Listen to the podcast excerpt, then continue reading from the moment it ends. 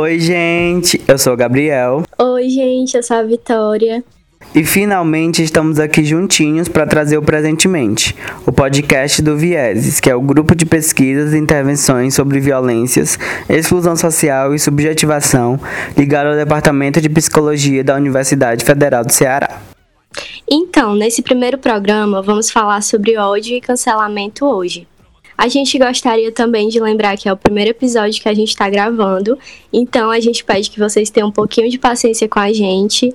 É, já pedimos desculpas com qualquer problema técnico ou qualidade de som, porque a gente também está gravando de casa por causa da pandemia e futuramente vai melhorar.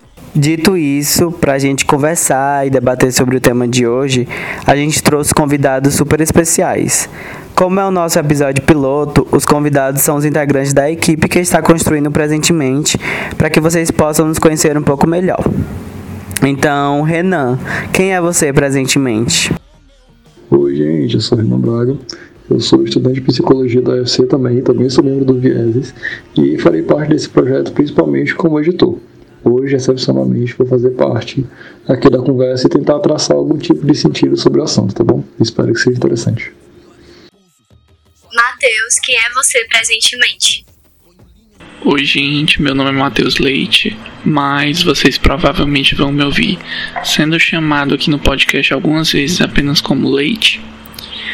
É, assim como os meus amigos do podcast, eu faço parte do curso de psicologia da UFC.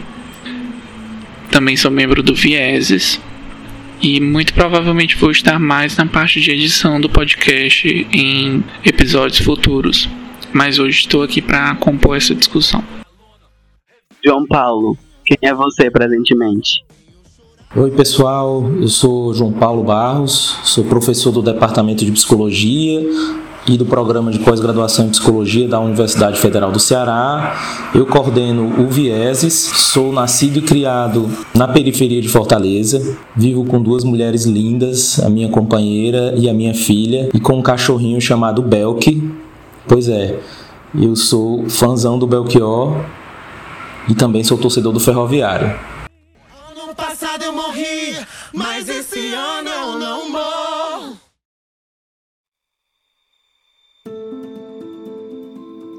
Nos últimos anos, têm crescido os debates sobre dois fenômenos que se manifestam muito fortemente e mais visivelmente nas redes sociais: a banalização de discursos de ódio e o que se costumou chamar mais recentemente de cancelamento. Seriam os discursos de ódio e a prática de cancelar alguém fenômenos propriamente novos e restritos aos espaços virtuais? Com a criação da internet e o uso cada vez mais massificado das redes sociais, o ódio se atualiza e encontra nas características próprias dessa maneira de se comunicar e interagir formas de continuar em movimento. Mas como ódio e cancelamento se relacionam e o que é a relação entre esse fenômeno diz de nós, presentemente? Falando mais especificamente do cancelamento nas redes sociais, ele geralmente se refere ao ato de anular e ou retaliar uma pessoa com base em alguma opinião ou atitude sua que tenha reverberado negativamente, fazendo com que usuários da internet se unam para silenciar essa pessoa, sem, na maioria das vezes, a alternativa do diálogo. O cancelamento funciona como um boicote por tempo indeterminado. É uma dinâmica que tem início nas redes sociais, mas que pode se estender para outras esferas da vida de quem foi cancelado, como trabalho e círculos sociais. Nesse episódio, bateremos um papo sobre essas questões, trazendo à tona alguns de seus diferentes ângulos e por diferentes perspectivas. Vamos nessa?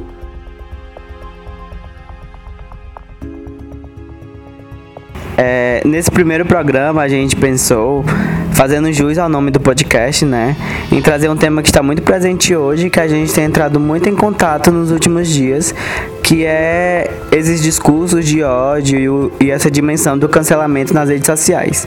E aí é válido pontuar para que a gente possa começar a discussão que esse endereçamento de discursos de ódio a uma população e o silenciamento dela, um certo tipo de cancelamento, não é algo novo, né? Apesar de que o que a gente vivencia hoje tem suas próprias características e complexidades que são típicas, provavelmente, das redes sociais, né? Das características das redes sociais.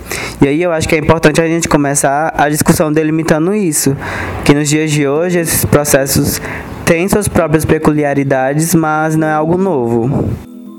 Exatamente. E uma coisa que eu pensei muito quando eu estava me preparando para esse episódio é, foi nas pirâmides sociais do Antigo Egito, porque eu acho que ilustra muito bem sobre desigualdade e ódio e exclusão e cancelamento, né? É, e aí eu lembrei disso porque quando a gente está no ensino fundamental, a gente estuda sobre a história do Antigo Egito e sobre como essa sociedade se estruturava numa pirâmide social é, em que a base era constituída por uma grande massa que tinha como função servir quem estava no topo, né? E aí, à medida que essa pirâmide vai se estreitando, os cargos vão adquirindo mais status e mais privilégios dentro daquela sociedade. E aí, pensando nisso, eu lembrei, assim, da indignação coletiva na sala de aula, quando a gente percebia que uma sociedade é, escravizava, colocava no regime de servidão a maior parte da população, enquanto um grupo seleto usufruía de seus privilégios e aproveitava isso também para excluir as pessoas de acordo com seus cargos, né? É, além do fato também de que não tinha como subir de cargo nessa sociedade. Eu lembro que a professora falava muito isso. E aí, se a pessoa nascia como serva, ela continuava assim pro resto da vida. E era uma coisa que eu ficava bem assim. Achava meio que um absurdo quando eu pensava sobre isso. É, era uma sociedade que se baseava na amplitude dos direitos para alguns, em detrimento dos direitos concedidos para a maioria, né? Em que havia uma desigualdade na distribuição dos direitos e também dos deveres, né? Tu trouxe essa questão do Antigo Egito e tal, e eu fiquei me lembrando de um outro, um outro exemplo histórico. Também está inserido muito nessa lógica, eu acho que sobretudo na lógica do, do silenciar e de calar certos povos, né? Uma espécie de cancelamento que foi o próprio processo de colonização, em que é, tanto africanos como indígenas, né, escravizados, foram impedidos de falar. E aí, falando dessa questão, eu acabo me lembrando, tipo, exemplo da máscara, né, que a Grada Quilomba traz é, no livro dela, Memória da Plantação, que, tipo, a máscara foi um instrumento é, utilizado pelos europeus, né, nesse projeto de colonização por mais de 300 anos. Basicamente, ela era constituída por um objeto de metal que era instalado entre a língua e o maxilar, cujo objetivo oficial era impedir que os sujeitos colonizados comessem aquilo que eles próprios produziam, né? Então, tipo, o medo do sujeito que colonizava era que o sujeito colonial, o sujeito colonizado, consumisse, é, sei lá, tipo, a cana-de-açúcar, o cacau, enfim.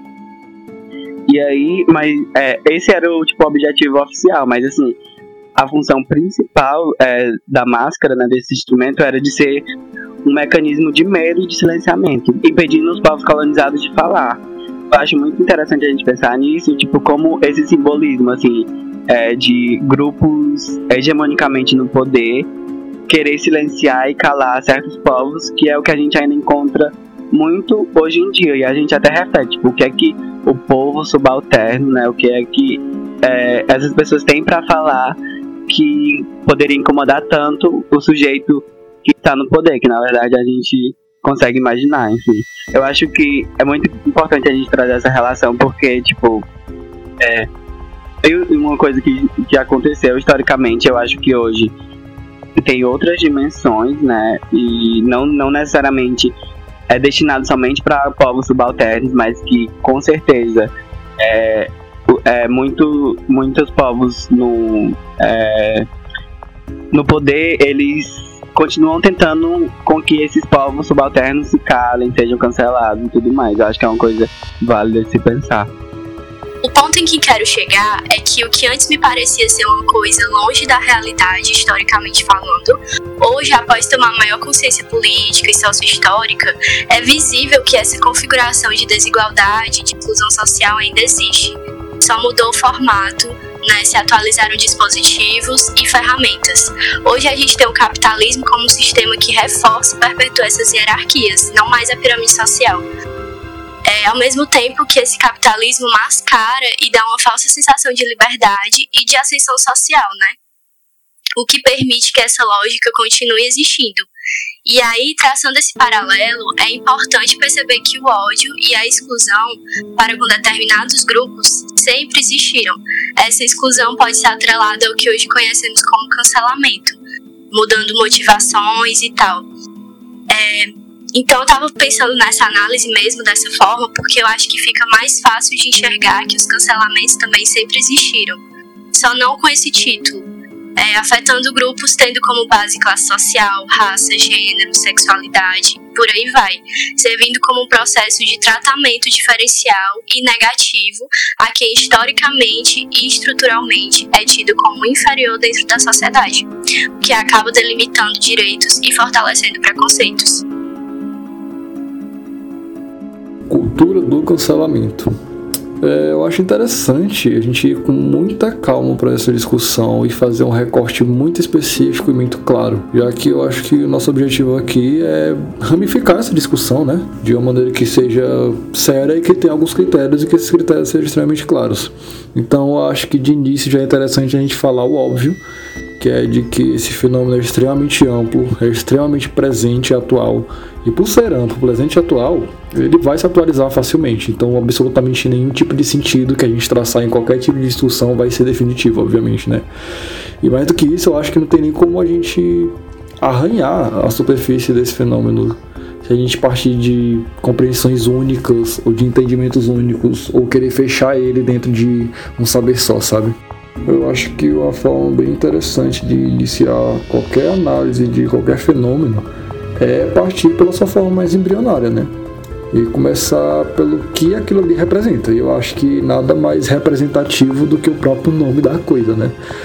Então, cultura do cancelamento. Quando a gente fala de cultura do cancelamento, sobre o que é que a gente está querendo falar? É óbvio que o nosso objetivo aqui, a nossa pretensão, não é fazer uma historiografia do fenômeno, alguma coisa assim, né? Basicamente só tentar abrir um espaço de discussão para isso. E eu acho que a gente consegue fazer isso iniciando em duas principais dimensões, que é a primeira é o silenciamento e a segunda é o apagamento. Eu acho que essas duas coisas são extremamente ligadas à cultura do cancelamento e não só isso, são os alicerces desse fenômeno. E como basicamente qualquer tipo de manifestação punitivista contemporânea, o cancelamento é racista. E ele é racista, pois só é efetivo, e existem milhares de exemplos, posso te dar milhares de exemplos, para subalternizar, silenciar e mortificar corpos pretos. A cultura do cancelamento não funciona nem sequer para o que ela se propõe, que é punir ou retirar comportamentos considerados aversivos. Não, ela só funciona como mais um tipo de mecanismo de controle de corpos pretos controle por mortificação, por não deixar viver, por apagamento, por silenciamento, por afastamento, por desumanização. A cultura do cancelamento é intrinsecamente racista. Como é que a gente pode ver essa questão do cancelamento nas redes? Então, quando a gente pensa na cultura do cancelamento, como esse fenômeno que acontece nas redes sociais, de forma muito controversa, porque existem opiniões diversas relacionadas a ao modo como esse cancelamento se dá e se ele realmente é efetivo, seus objetivos, né? É, a gente entende que a cultura do cancelamento, o uso da, da palavra cancelamento como é, é hoje em dia, ela se refere a cancelar pessoas, particularmente celebridades, políticos, qualquer um que ocupe um espaço na opinião pública, visa a remoção de suporte a essas figuras, né? Pode incluir boicote ou recusa de promover esses trabalhos dessas figuras públicas, mas existe um aspecto formativo nesse cancelamento, justamente porque ele é muito paradoxal. No momento em que ele tenta é, cancelar algum conteúdo, cancelar alguma pessoa, mas nisso também ela dá visibilidade àquilo que foi dito ou àquela personalidade, né? Essa é uma definição trazida no dicionário desenvolvido pela editora Merriam-Webster, que é muito renomada nos Estados Unidos. E, assim, pensando nesse fenômeno também, é importante definir o seu momento de origem, assim, entendido que aconteceu durante o movimento do hashtag MeToo nos Estados Unidos. As discussões apontam esse momento como crucial para o desenvolvimento dessa cultura do cancelamento É, e foi um momento em que as mulheres trouxeram denúncias a público sobre abusos e assédios que aconteciam dentro, de, dos contextos de produção cinematográfica, envolvendo diretores, é, produtores, outros atores também.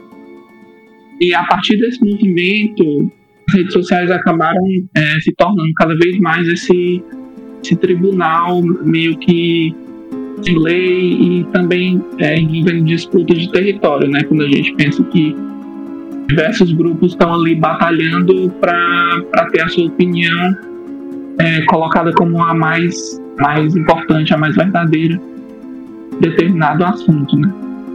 E pensando nisso, tem uma, uma feminista negra, a Stephanie Ribeiro, ela afirma que o cancelamento acaba dando uma nova roupagem ao que antes a gente poderia chamar de lixamento virtual. E ela salienta a potência das redes sociais, nesse processo, justamente porque é algo que dá maior velocidade é, à interação e às respostas que acontecem entre os grupos.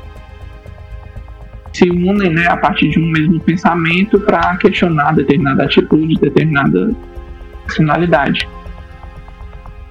Mas ela reflete também que esses questionamentos, e é importante a gente pensar nisso, inclusive pensando nessa origem é, a partir do hashtag MeToo, que esses questionamentos do cancelamento de determinadas condutas digo também uma popularização de pautas raciais, pautas feministas, é, que saem do campo restrito dos especialistas e dos acadêmicos e passam a compor as falas do público, né, do público geral, das redes sociais.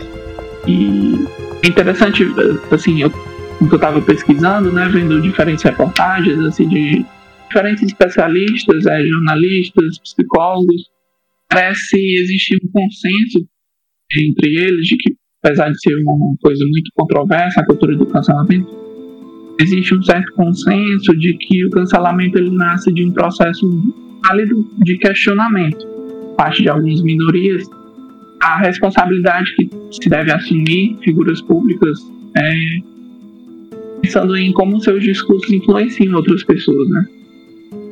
Então, cancelamento meio que traça um, um limite ético dos discursos, mas ao mesmo tempo aquilo, né? Acaba funcionando também às vezes como plataforma de espalhar ódio, até porque é, o cancelamento assim, com umas respostas muito rápidas a determinadas atitudes, a determinadas condutas. Cancelamento tem esse aspecto da, da velocidade, de suprimir diálogo, então é, o cancelamento é como se fosse algo definitivo, né? Você cancela ali a pessoa, já não existe mais diálogo, não existe melhora, nem aprendizado, nem troca, né?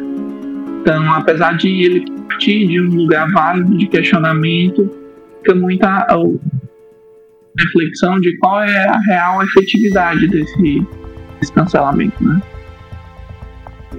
Essa feminista que eu mencionei, a Stephanie Ela afirma que a duração e o impacto do cancelamento muito a ver com o lugar social que cada qual é, esses atingidos ocupa, o peso que a sociedade dá ou não para aquilo que está sendo apontado. A gente pegar, por exemplo, o cancelamento do William Vac, né? Ele jornalista que foi uma repercussão de, de um vídeo seu fazendo comentários racistas ele foi demitido da Rede Globo, mas logo depois teve contrato anunciado na CNN Brasil.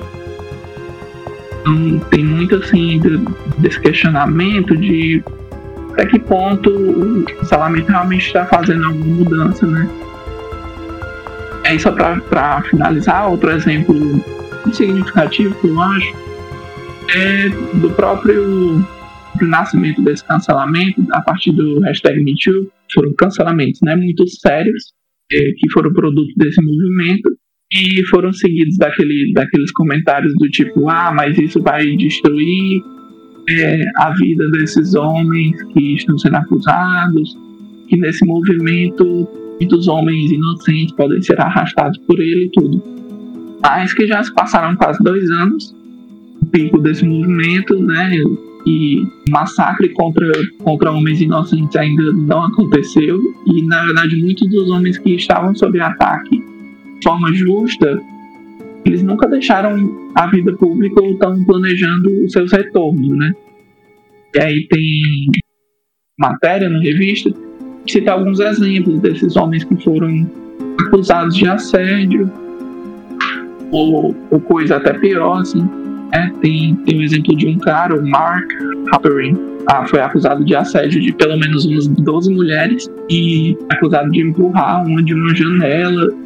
Aí está aí planejando seu retorno com o lançamento de um livro é, sobre como derrotar o Trump nas eleições. Um livro muito aguardado e tal.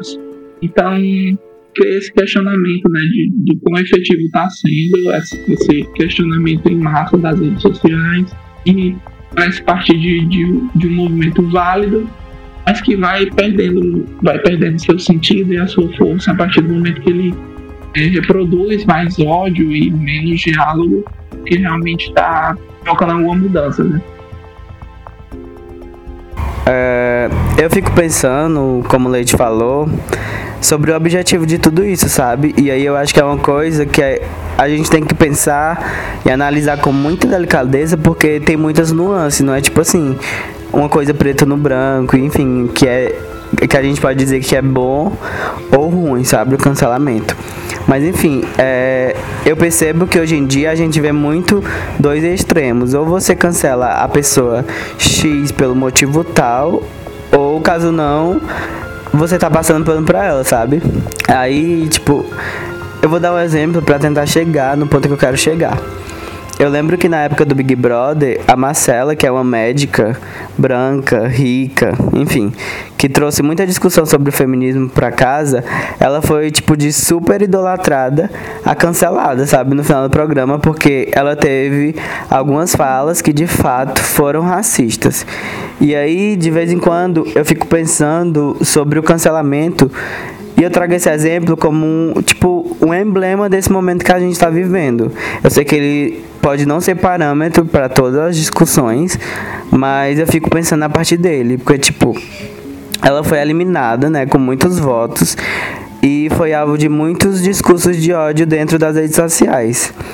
E aí é algo que eu queria trazer para a gente refletir, porque e, e aqui eu, eu não tô questionando, tipo, o sentimento de ódio e raiva e de tristeza das pessoas nesse episódio. Na verdade, pelo contrário, eu acho que esses sentimentos não são questionáveis eu acho super válidas essas sensações diante dos discursos que ela trouxe, né, e diante de episódios é, de racismo, machismo, homofobia, enfim, são sentimentos muito válidos eu não estou questionando isso. O que eu estou trazendo é sobre os objetivos do cancelamento. É, que ela acabou tendo nas redes sociais. Porque em um primeiro momento ela disse que estava assustada com tudo, ela não estava imaginando a proporção. Ela pediu desculpas, conversou com algumas pessoas, né, que tinha mais propriedade do assunto, pelas próprias vivências. Enfim, ela fez o mínimo, né, que deveria ser feito. Mas aí eu percebi é, em alguns grupos que eu faço parte que muitas pessoas, tipo, não deram essa opção de que a pessoa pudesse se reeducar, sabe? E aí é uma coisa que eu fico pensando sobre esses cancelamentos nas redes sociais. É, no final, qual é o objetivo de tudo isso, sabe? Porque eu acho que é, eu acredito que, no geral, você, quando você alerta uma pessoa sobre atitudes de opressão, você faz para que ela tenha um pouco mais de consciência sobre aquilo que ela faz e que ela sabe. E, e reeducar é tipo um, do, um desses objetivos, né? E aí esse foi um exemplo muito específico, eu sei, e eu acho, mas eu acho que é muito simbólico e emblemático é, do momento que a gente vive, porque eu já vi isso ocorrer muitas vezes, de uma galera não se abrir para a mudança do outro. É, a pessoa fica tipo marcada pela atitude, independente do sua, de sua retratação ou pedido de desculpas ou mudança de ações, enfim.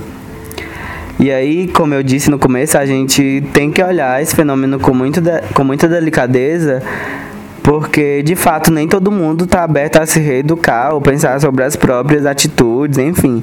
Acho que a gente sempre tem que olhar é, contextualmente, porque de fato muitas pessoas não há outra opção a não ser é, a gente exclui mesmo a pessoa da nossa vida à medida que é acessível pra gente, sabe? É, em compensação, acho que muitas outras a gente consegue estabelecer um diálogo. Enfim, eu acho que é um movimento constante de a gente pensar e se questionar e refletir é, sobre nossas próprias ferramentas. Bem, ainda sobre essa, desse momento inicial que a gente está discutindo o que é cancelar e tudo mais, né? É, eu acho que é importante a gente estabelecer um discernimento aqui no debate, né? É, cancelar essa prática de execrar, silenciar, valendo-se muitas vezes de uma expectativa de anonimato por estar em meio a esses movimentos virtuais de massa, isso é diferente de tensionar, responsabilizar e tecer crítica democraticamente a algum tipo de postura que a gente considera inadequada, inoportuna. Né? Então, não necessariamente alguém está sendo propriamente alvo de cancelamento quando e toda vez que estiver sendo submetido a críticas por algum tipo de posicionamento explicitado nas redes sociais. Depende muito de como isso se dá e que efeito isso produz. Notadamente, alguém que toma, torna público o seu posicionamento está invariavelmente sujeito a críticas, a tensionamentos e a responsabilização por aquilo que enuncia nas redes sociais, né? Cancelar alguém é algo tão novo assim, e é possível relacionar cancelamento e ódio a questões que vão para além das redes sociais? Nesse debate do ódio e do cancelamento, é, que é o que, que a gente pode entender, pelo menos nesse debate aqui, para ser é, mais acessível né, a todo mundo, como discurso de ódio. Né? Discurso de ódio seriam aqueles discursos que manifestam conteúdos discriminatórios, de preconceito, é, de criminalização, né?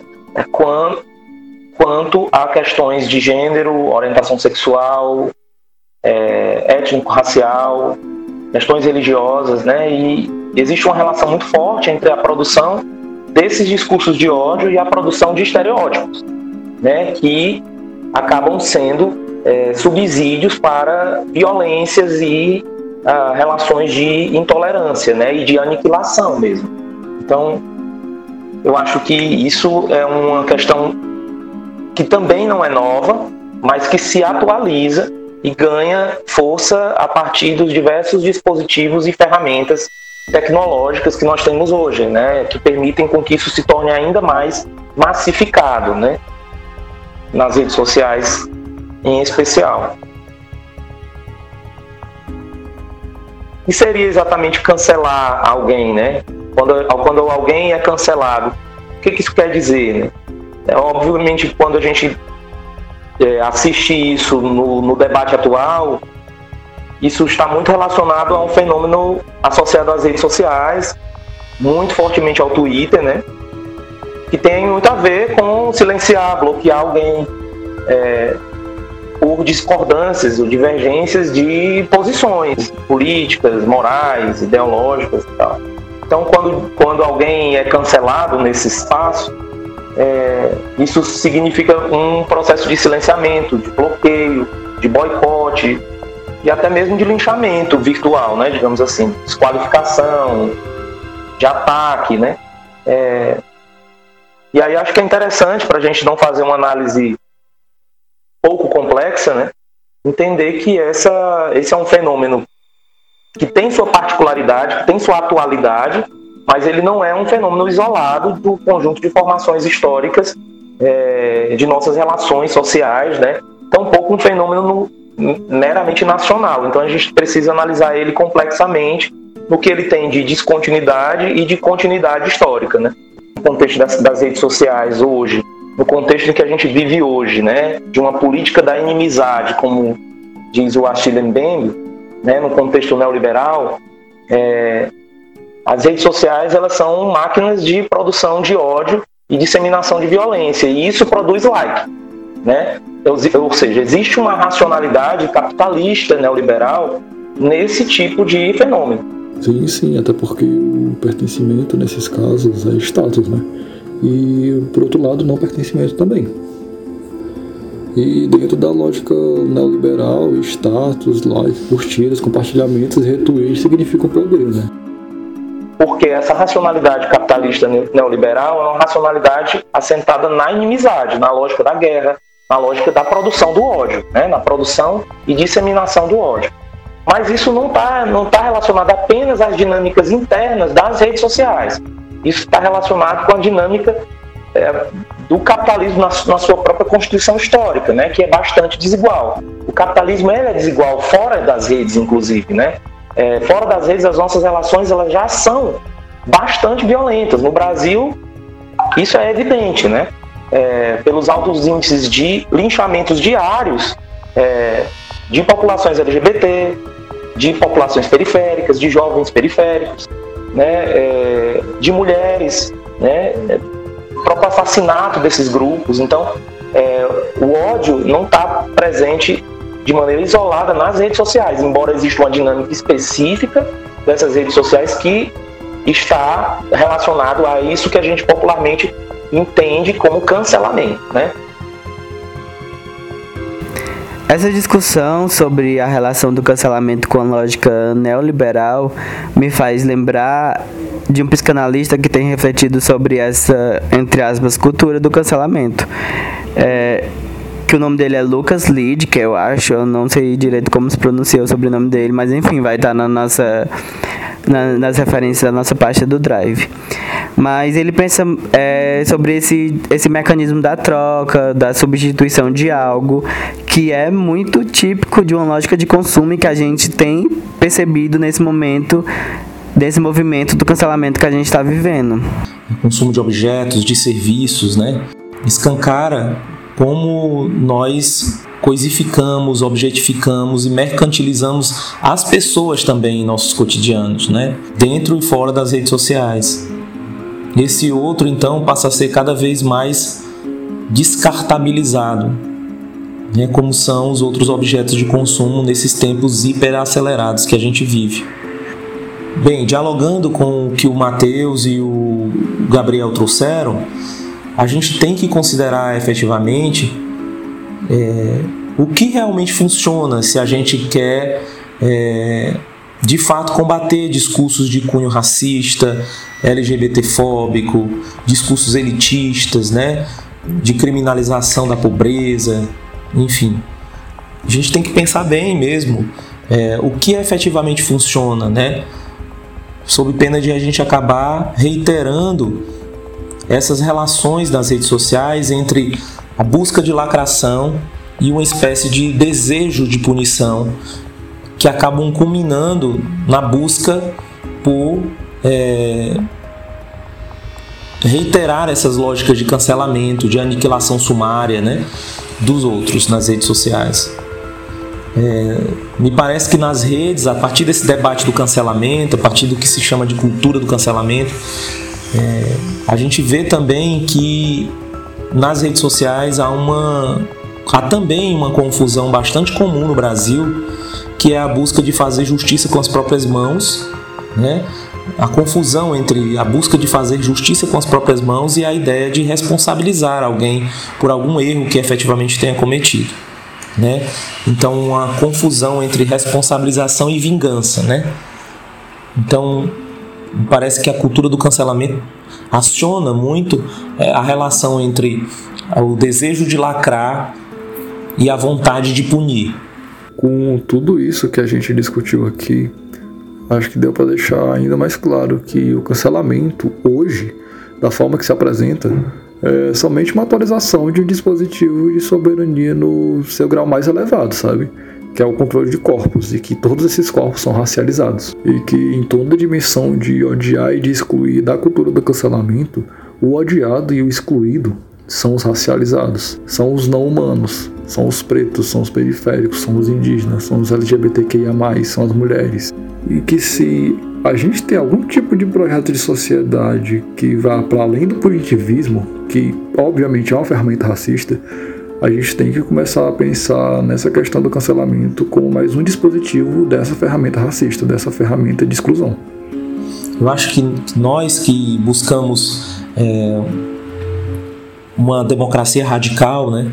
um, um país radicalmente democrático, plenamente democrático para todas e todos, onde todas e todos possam ter condições de reconhecimento, né, condições de vida é, efetivamente vivível, né? É, a gente também precisa é, ser hábil nas redes sociais, né?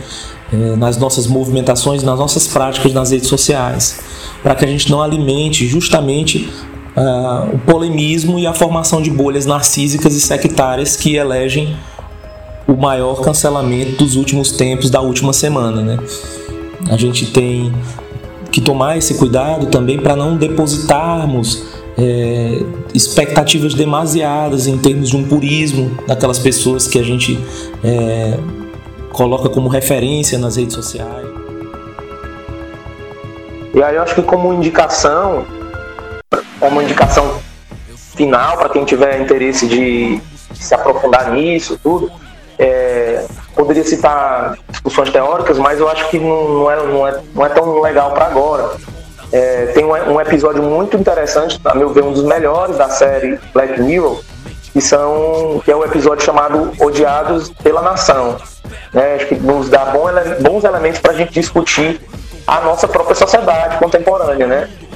Para quem se interessa, conta a história fictícia de uma sociedade onde foi criada a hashtag Morte A, aí segue o nome da pessoa odiada, né? É, essa pessoa alvo desse tipo de prática teria feito alguma coisa geradora de repulsa. É, e aí as pessoas mais odiadas são hackeadas e mortas por drone a partir de um sistema complexo de inteligência. E aí isso me, me, me chama a atenção porque está muito relacionado a esses fenômenos de massa nas redes sociais marcados pelo ódio. Né? É, e aí eu acho que o episódio ele acaba misturando muito essa dinâmica da realidade, da ficção e tem muita relação com o que a gente está discutindo sobre cultura do cancelamento, né? Que vem ganhando força. Essa ideia do leite é, trazida no início sobre uma espécie de tribunal virtual, né? É, enfim, como se fosse uma justiça com as próprias é, com as próprias ações virtuais, né? E para encerrar, a gente queria agradecer aos participantes desse episódio que tornaram o nosso debate de hoje possível. Como já mencionamos, nossa conversa foi formada pela própria equipe. Renan Braga e Matheus Leite, da edição, Gabriel Miranda e Vitória Gomes, do roteiro e da apresentação, e João Paulo Barros, da supervisão e da viabilização do projeto. Vocês também podem nos acompanhar nas redes sociais por meio dos perfis do Vieses. No Instagram e no Facebook somos Vieses UFC. Caso queiram nos contatar via e-mail, podem escrever para presentementepod@gmail.com. Sinta-se à vontade para interagir conosco em nossas redes para ampliar mais e mais nossas trocas. Nos encontramos presentemente? Sim! Ano passado eu morri, mas esse ano eu